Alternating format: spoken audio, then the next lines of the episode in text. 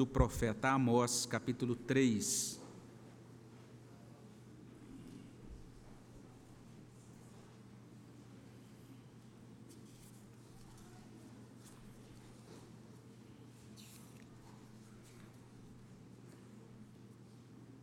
Amós capítulo 3, nós vamos ler a partir do versículo 3 até o versículo 8.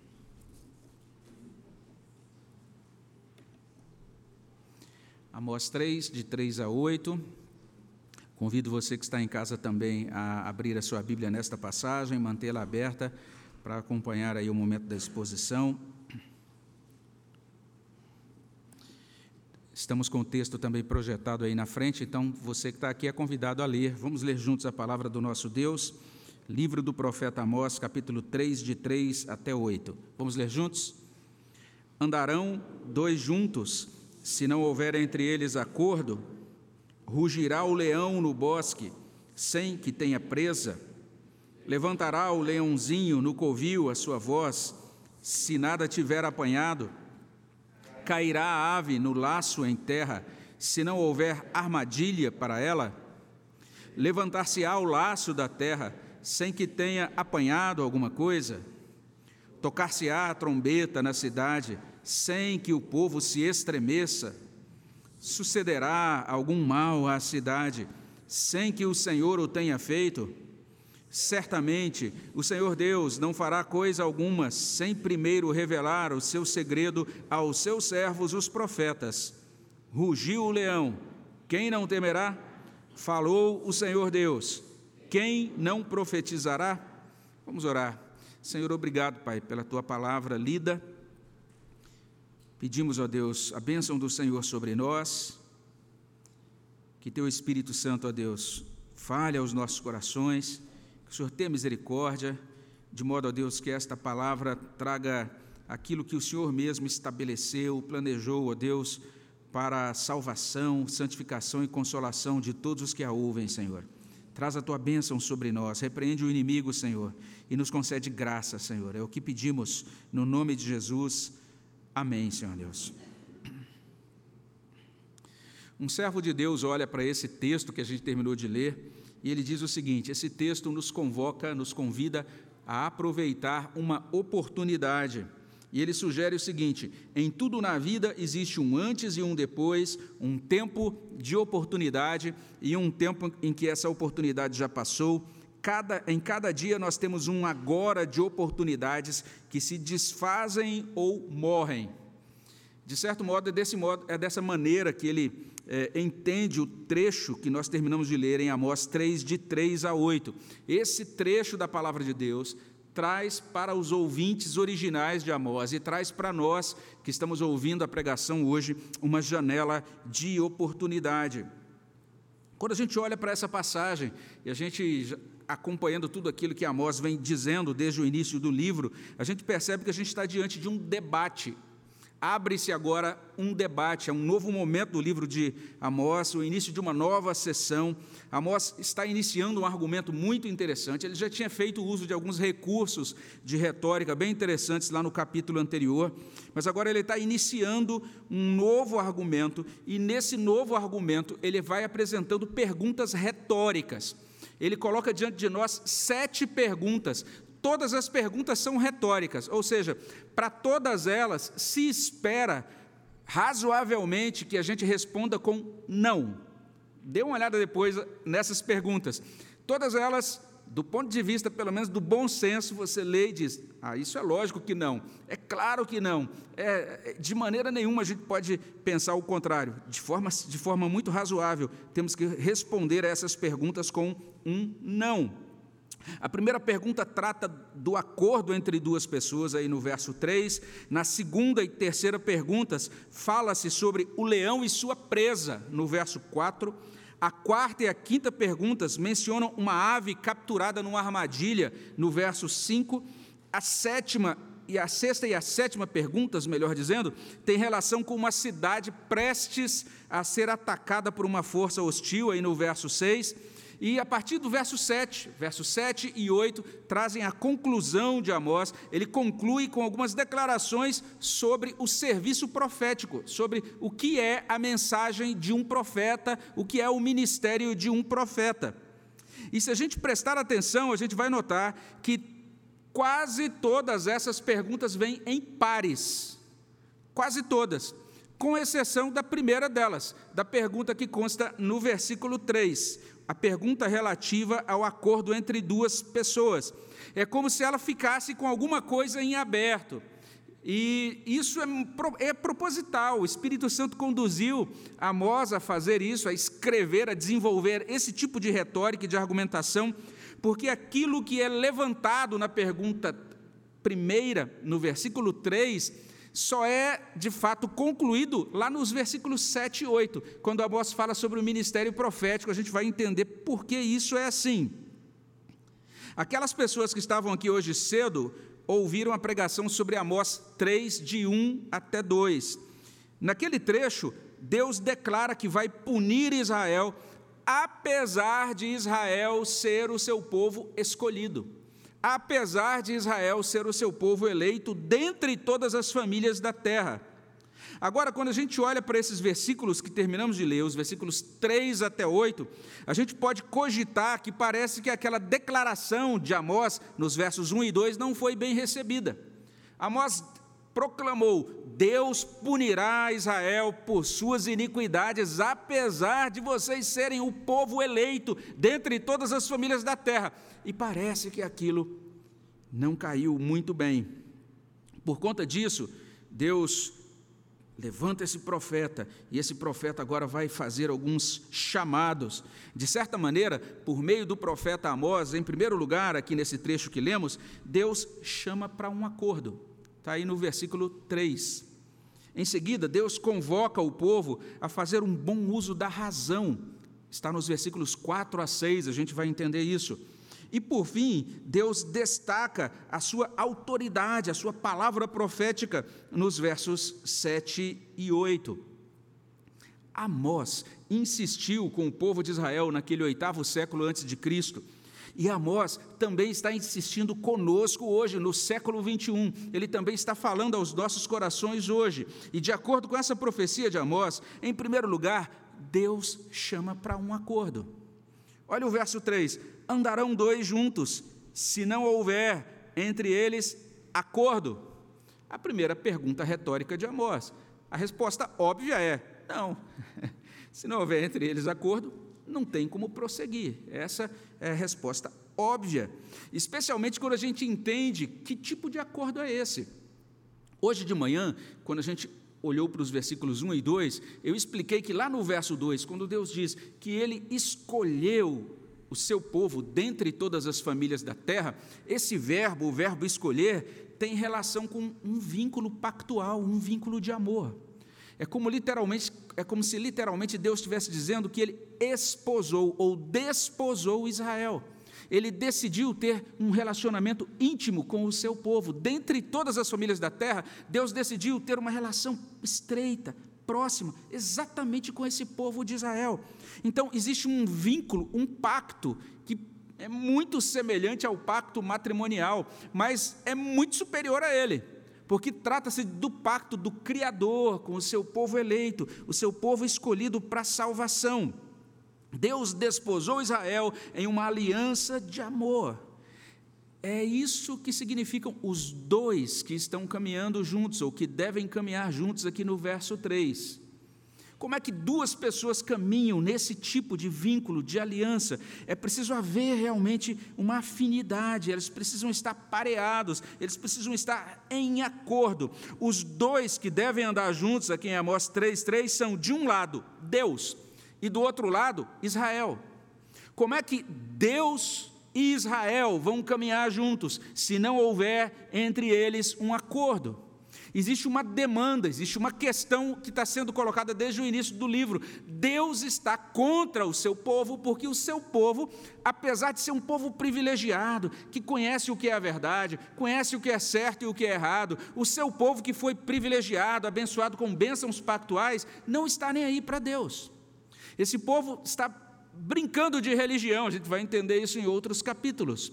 Esse povo, não é que esse povo não crê em Deus, mas ele diminuiu Deus. Deus deixou de, de, de ser o Senhor soberano para esse povo e se tornou uma espécie de Deus condescendente.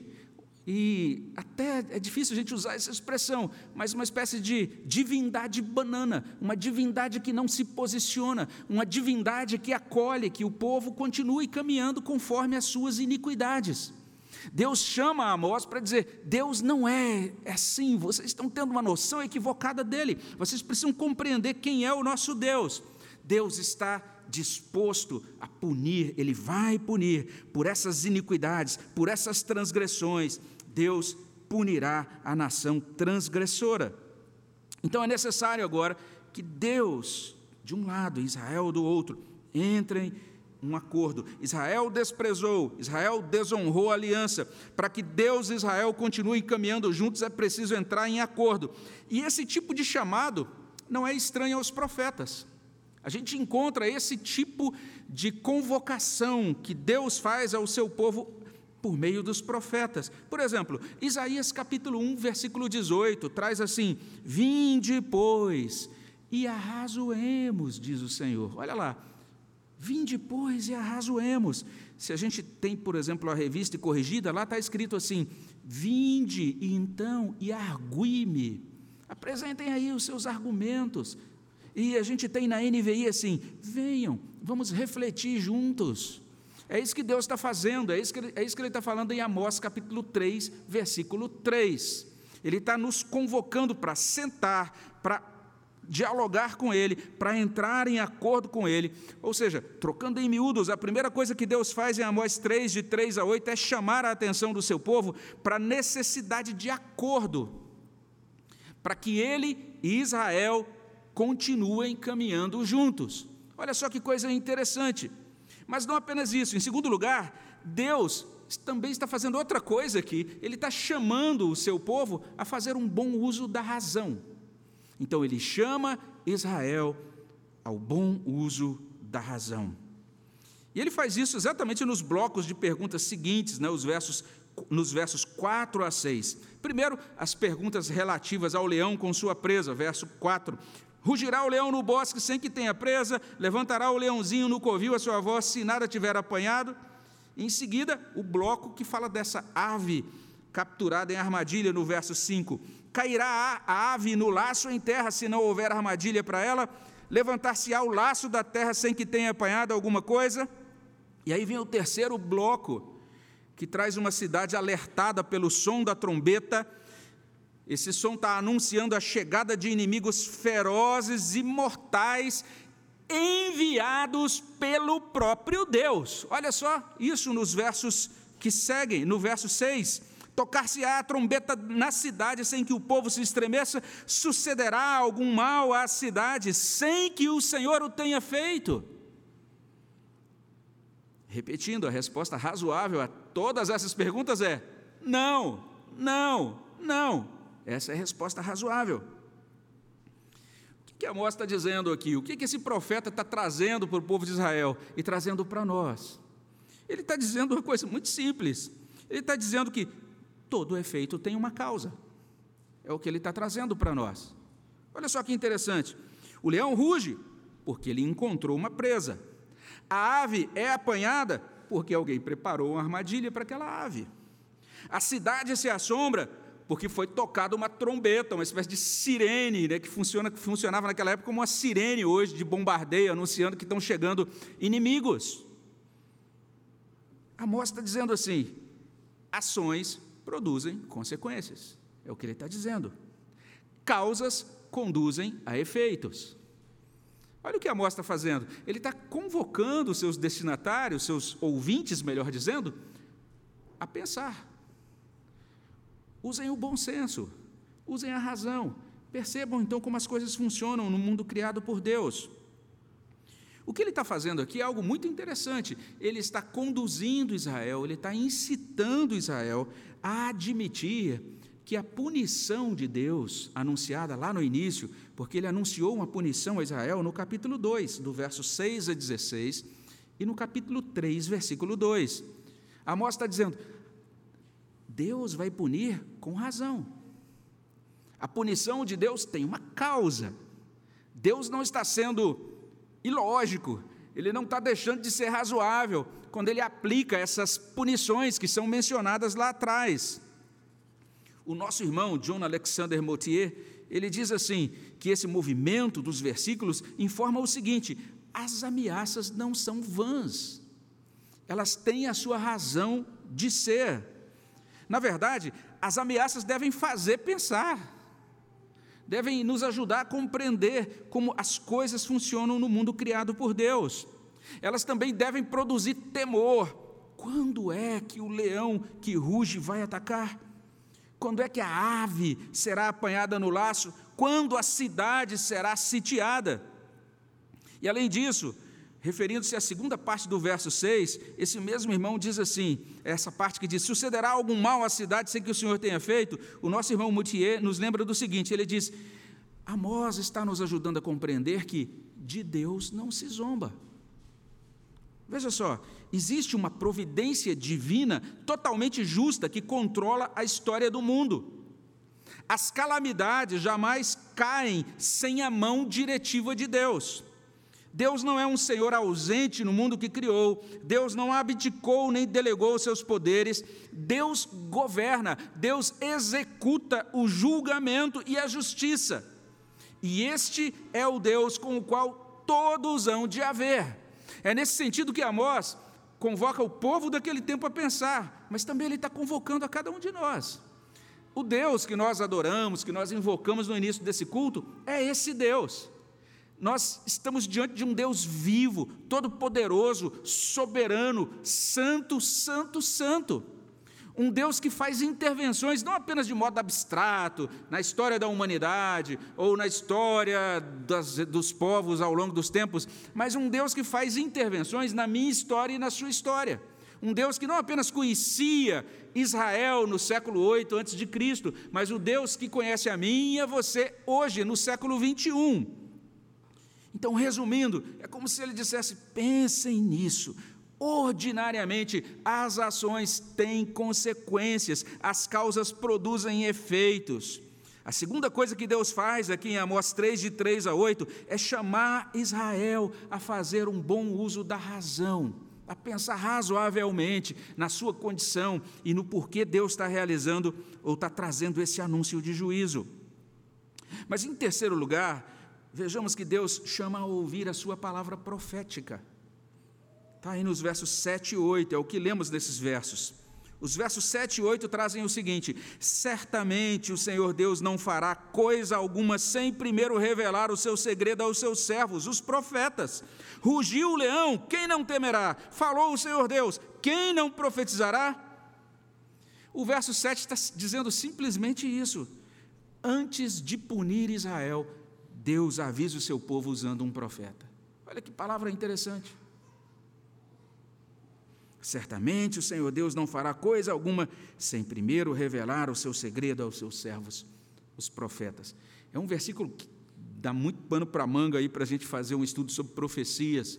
Mas aqui basta a gente chamar a atenção para esse ponto, né? Ele está dizendo: Eu sou um Deus que avisa antes de executar a punição. É o que ele está dizendo.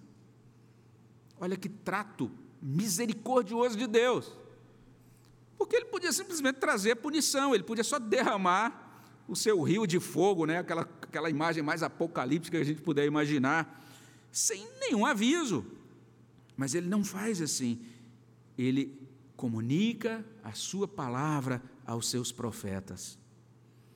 É interessante isso. Ele avisa por meio da palavra profética e apesar de alguns entenderem aqui que Amós está defendendo a sua autoridade, tem gente que diz: olha, o que Amós coloca aqui nesses versos 7 e 8, tem uns que vão lendo essa, esse trecho e vão lendo toda essa sequência de perguntas retóricas, e de repente chega no, no verso 7 e 8, e de repente Amós como que muda de assunto, né, falando sobre Deus revelando coisas aos profetas, e algumas pessoas dizem: ah, que coisa estranha, não, não combina muito aqui, parece que é, Amós está simplesmente fazendo uma espécie de parêntese para defender a sua autoridade, como se ele estivesse dizendo: Olha, prestem atenção em mim, hein, povo de Israel, eu tenho autoridade, eu recebi palavra profética, como se fosse uma autodefesa de Amós.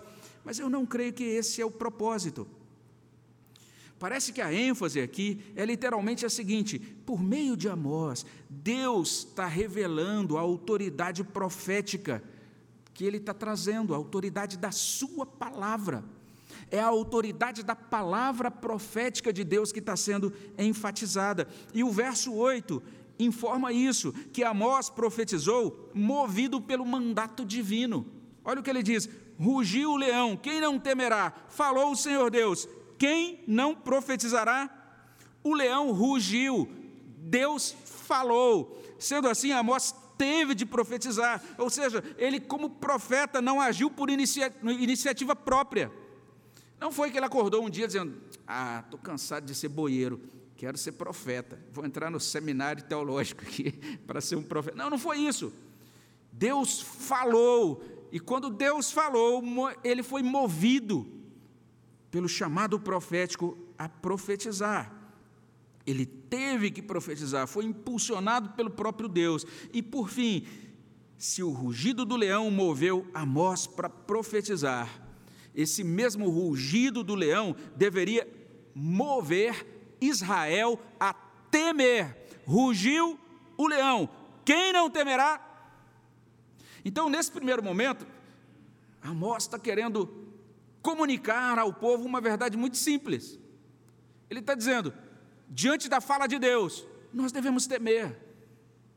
Diante desse Deus, nós devemos temer. A Bíblia é um livro que chama do início ao fim ao temor do Senhor. O livro de Provérbios começa com essa declaração, né, que o temor do Senhor é o princípio do saber ou da sabedoria. Não existe caminhada com Deus sem temor do Senhor.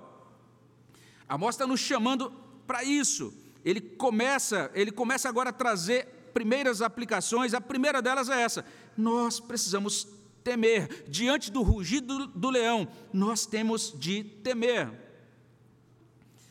E aqui a gente pode compreender como que esses versículos 7 e 8 se encaixam e fecham o ponto iniciado no verso 3.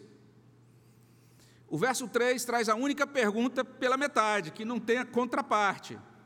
E a pergunta é: como é que os dois andarão juntos se não houver entre eles acordo? Os versos 7 e 8 respondem: para que haja acordo, Israel precisa ouvir a palavra profética. Essa é a mensagem de Amós 3, de 3 até 8. Israel tem que ouvir a palavra do Senhor. E aqui a gente se lembra de outro profeta, Isaías, citando Isaías de novo, né? Mas Isaías 1, versículo 10, traz uma palavra muito dura ali do profeta Isaías, também para o povo de Deus naquela época. E Isaías, inclusive, é tão duro que ele chama o povo de Deus de Sodoma e Gomorra. E ele diz assim, literalmente: Ouvi a palavra do Senhor, vós príncipes de Sodoma, prestai ouvidos à lei do nosso Deus, vós povo de Gomorra. Já imaginou? Um, prof, um pastor chegando, olha aqui, eu quero falar com vocês, povo de Gomorra. O pastor endoidou. Mas Isaías, inspirado por Deus, ele está dizendo basicamente a mesma coisa.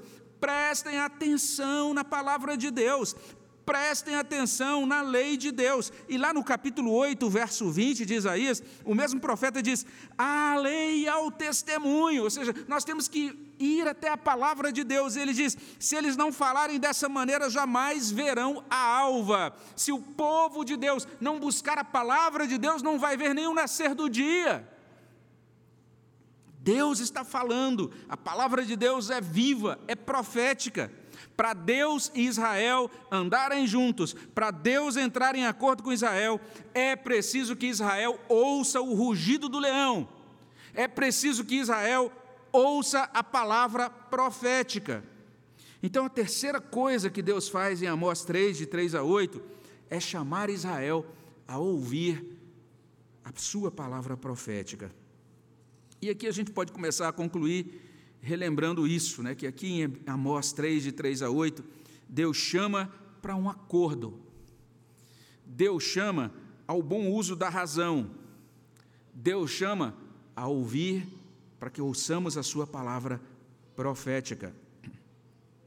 Isso quer dizer que, apesar de Amós ter esse tom tão severo, ser um livro assim tão duro, não é? E eu falo isso sobre alguns livros, esse é um livro que também se encaixa nessa descrição. Até hoje nunca vi um crente da igreja chegando, ah, pastor, meu livro predileto é o livro de Amós. Não conheci ninguém que gostasse desse livro, porque é um profeta que já chega falando muito duro, dizendo, ó, oh, Deus vai chegar e vai punir vocês, etc.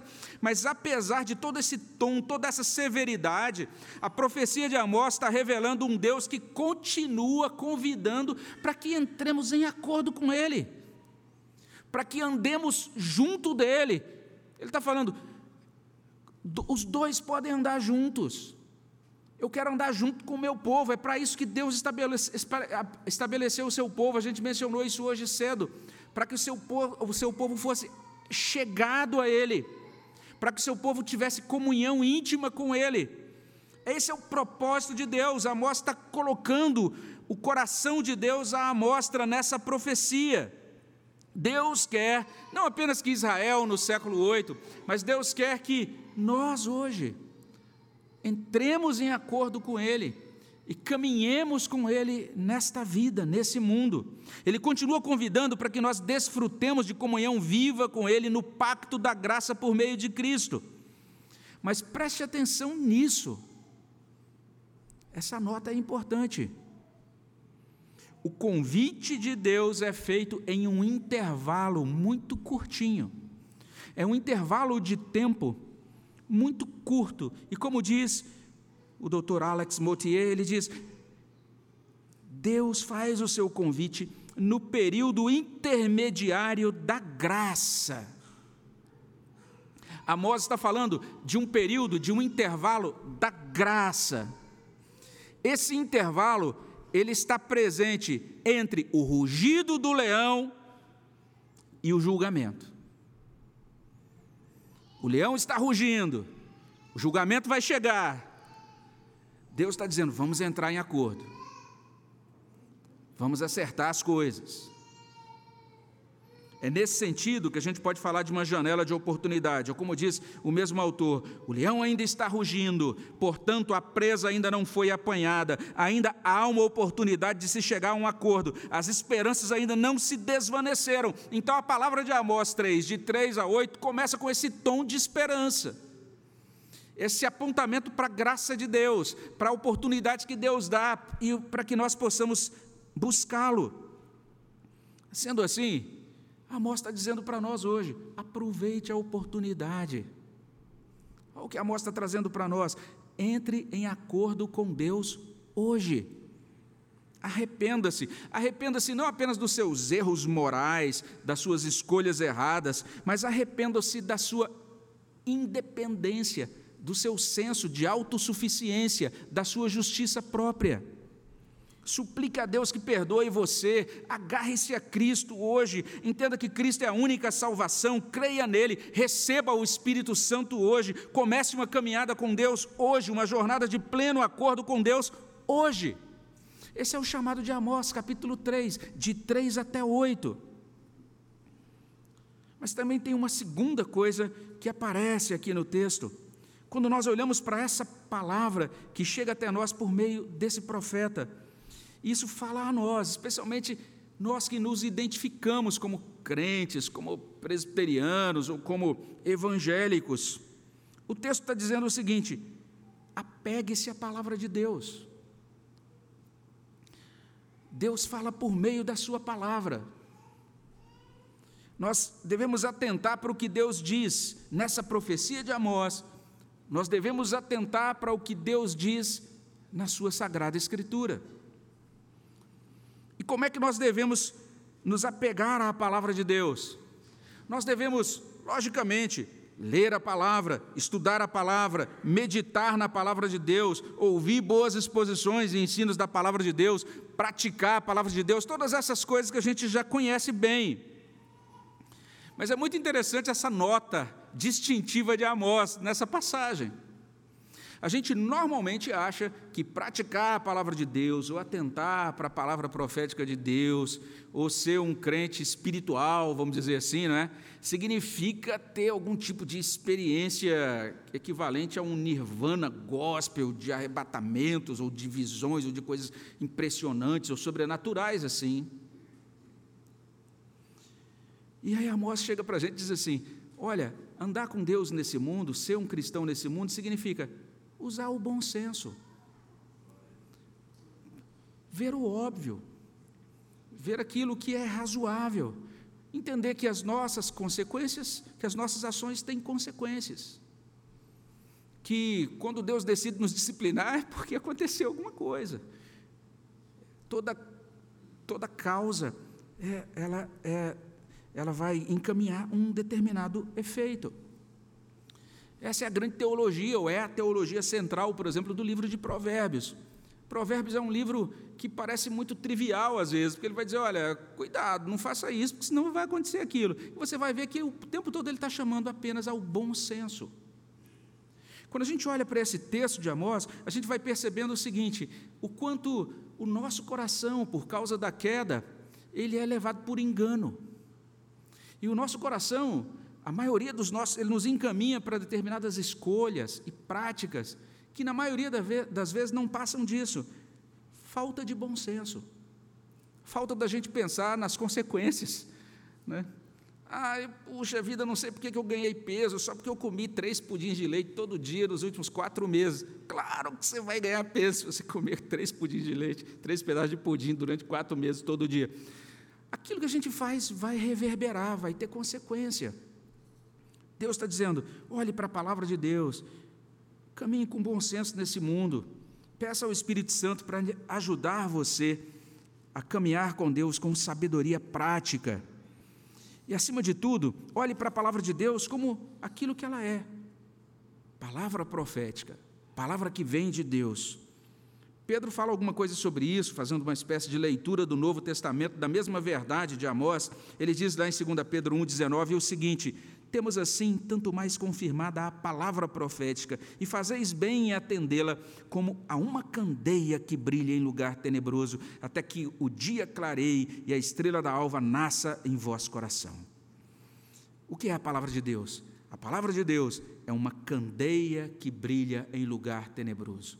Que nós possamos tê-la assim, nós que dizemos que somos evangélicos, então que a palavra de Deus de fato nos norteie. E por fim, especialmente quando a gente entende que esse é um domingo que a gente chama de domingo missionário. Não sei se você prestou atenção no que está acontecendo aqui em Amós. Tem uma nação toda caminhando para o buraco. E Deus levanta uma pessoa simples. E o que, que essa pessoa faz? Vai até lá e prega. Olha que coisa interessante. Hoje em dia a gente não tem mais aquele ministério profético como nos tempos de Amós. Pelo menos aqui na igreja presbiteriana, você não vai encontrar ninguém dizendo assim: ó, procure lá a profeta Guimbinha, que atende nas quintas-feiras, e vá até lá que ela vai te dar profecia. Não tem isso aqui. Mas nós entendemos que nós temos a palavra profética nas Sagradas Escrituras. Nós temos essa palavra, e essa palavra é compartilhada pelo povo missionário de Deus. Nos tempos de Amós, Deus enviou um homem que estava em comunhão com ele para pregar a sua palavra, e Deus continua enviando pessoas hoje. Algumas delas como missionários, especialmente separados para essa função, como é o caso do reverendo Maurício Rolim, pelo qual nós oramos, como é o caso dos outros missionários citados aqui na nossa lista de obreiros acompanhados pela nossa igreja, ajudados por nossa igreja. Mas, na verdade, o chamado de Deus, o chamado de Cristo no final de todos os evangelhos é o chamado da grande comissão. Agora, todo o povo de Deus é missionário, todo o povo de Deus é convocado a sair e a levar a palavra de Deus a outras pessoas. Todo o povo de Deus é agente de Deus na transmissão, no compartilhamento da palavra profética de Deus. Então, que Deus nos ajude a sermos testemunhas de Cristo, que Deus nos ajude a levar adiante a Sua palavra profética. Vamos orar ao nosso Deus. Senhor, abençoa o nosso coração, aplica a Tua palavra na nossa vida. É o que pedimos no nome de Jesus. Amém, Senhor Deus. Vamos responder ao nosso Deus com adoração?